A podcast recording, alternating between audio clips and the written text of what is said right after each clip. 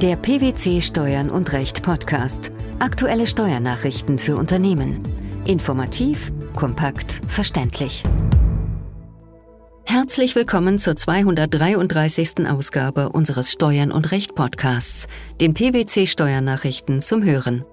In dieser Ausgabe beschäftigen wir uns mit folgenden Themen. Ablaufhemmung nach Erstattung einer Selbstanzeige. Funktionsverlagerung in Betriebsprüfungen. Urlaubsabgeltung. Europäischer Gerichtshof stärkt Position des Arbeitnehmers.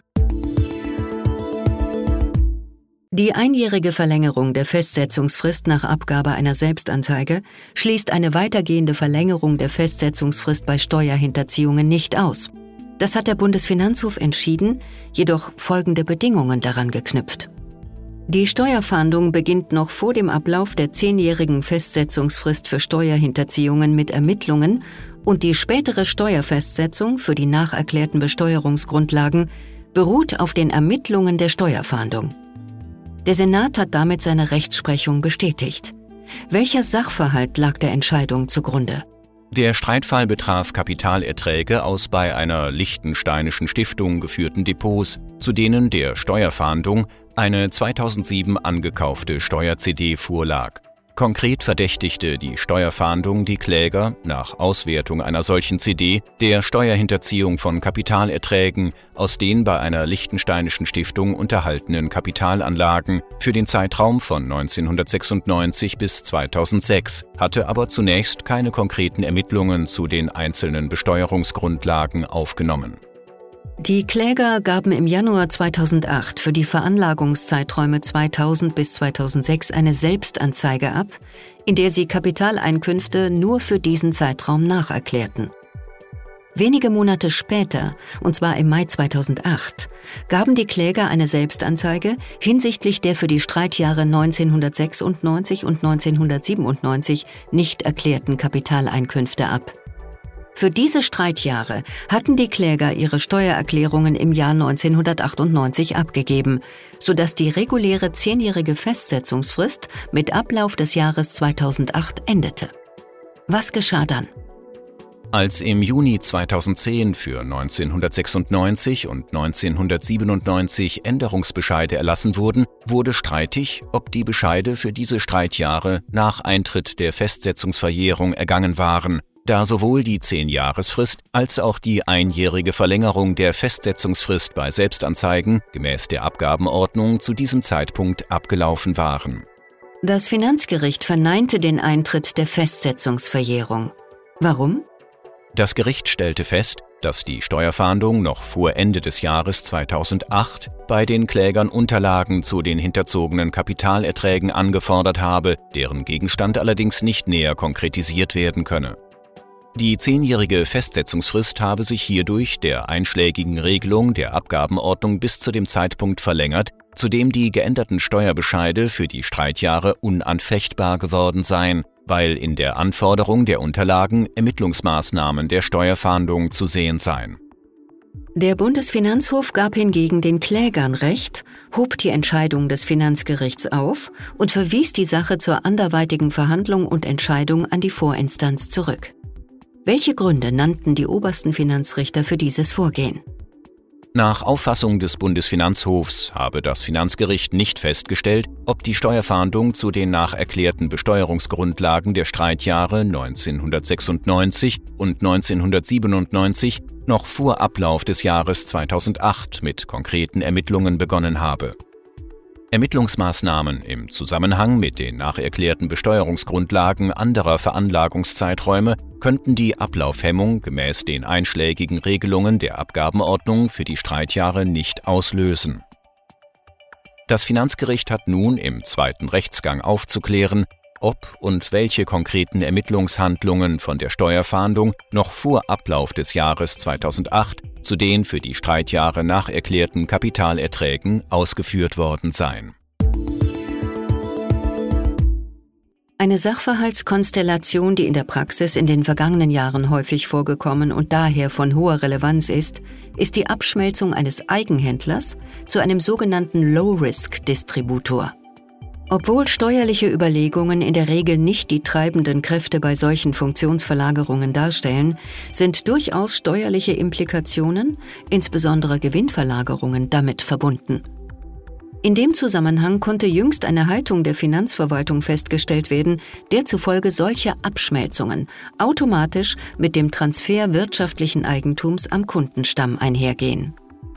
Dies wirft die Frage auf, inwiefern künftige Gewinnpotenziale und Ertragserwartungen als abgeltungspflichtige Werte qualifiziert werden können. Was lässt sich den OECD-Verrechnungspreisgrundsätzen hierzu entnehmen?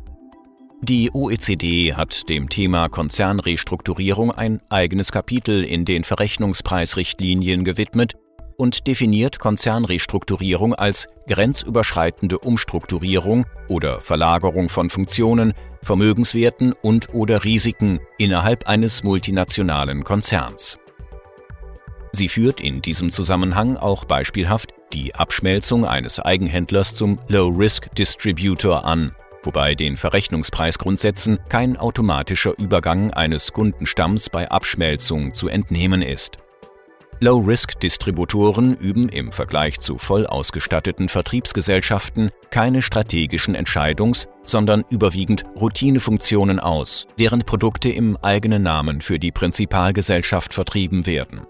Jenseits dieser Merkmale herrscht jedoch weder im Gesetz noch im Schrifttum Klarheit über die Charakteristika oder die Positionierung von Low-Risk-Distributoren innerhalb der Vertriebsstrukturen.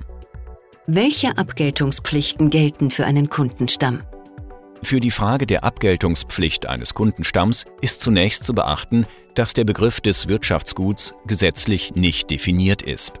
Bedeutsam ist weiterhin, ob innerhalb der Vertriebsstrukturen Unterschiede hinsichtlich des rechtlichen und wirtschaftlichen Eigentums am Kundenstamm ermittelt werden können und letztlich, ob und in welchem Umfang im Rahmen einer Abschmelzung wirtschaftliches Eigentum übergangen ist und daher eine Abgeltung erforderlich wird. Österreich hat, im Unterschied zu Deutschland, keine speziellen Regelungen zur Verlagerung von Funktionen in seine Steuergesetzgebung aufgenommen. Wie sieht die österreichische Herangehensweise aus?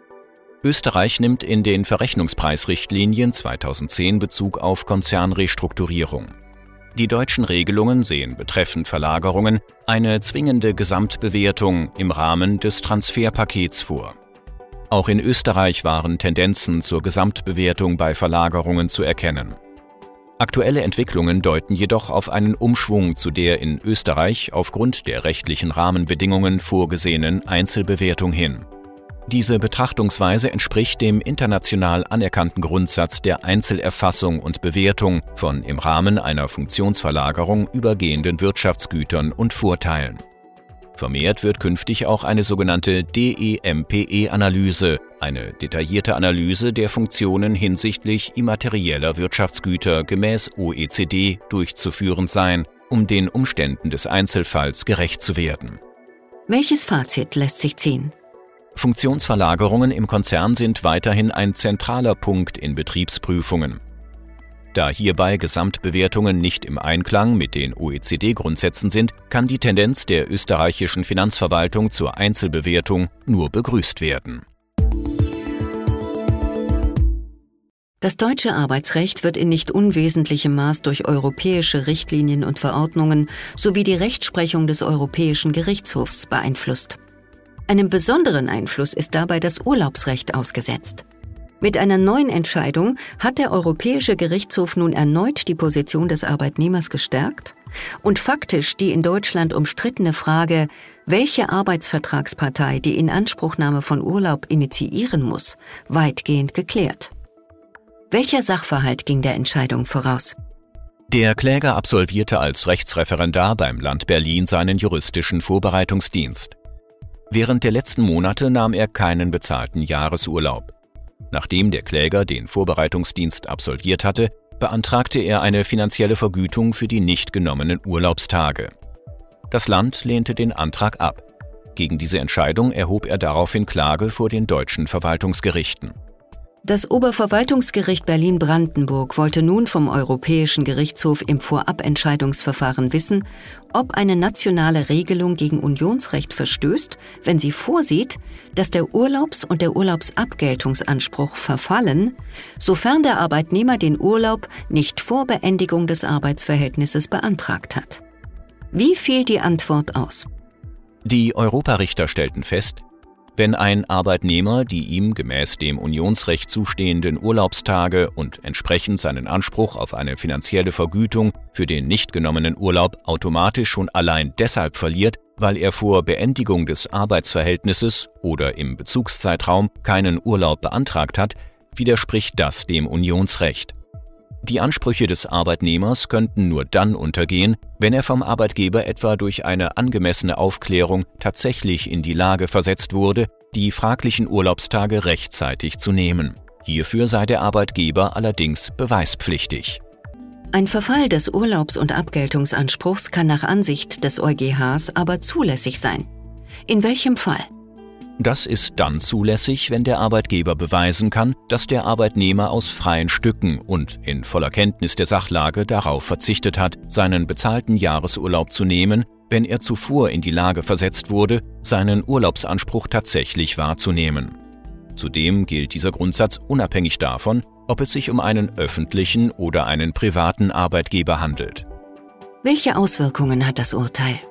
Entgegen der Rechtsprechung des Bundesarbeitsgerichts hatten bereits einige Landesarbeitsgerichte eine Pflicht des Arbeitgebers zur initiativen Urlaubsgewährung des Arbeitgebers angenommen. Diese Auffassung wird nun durch den Europäischen Gerichtshof letztlich bestätigt. Was bedeutet das für die Praxis? Für Arbeitgeber bedeutet dies künftig einen erhöhten Aufwand bzw. ein erhöhtes Kostenrisiko. Der Arbeitgeber ist dafür beweispflichtig, dass er den Arbeitnehmer in die Lage versetzt hat, den Urlaub rechtzeitig zu nehmen.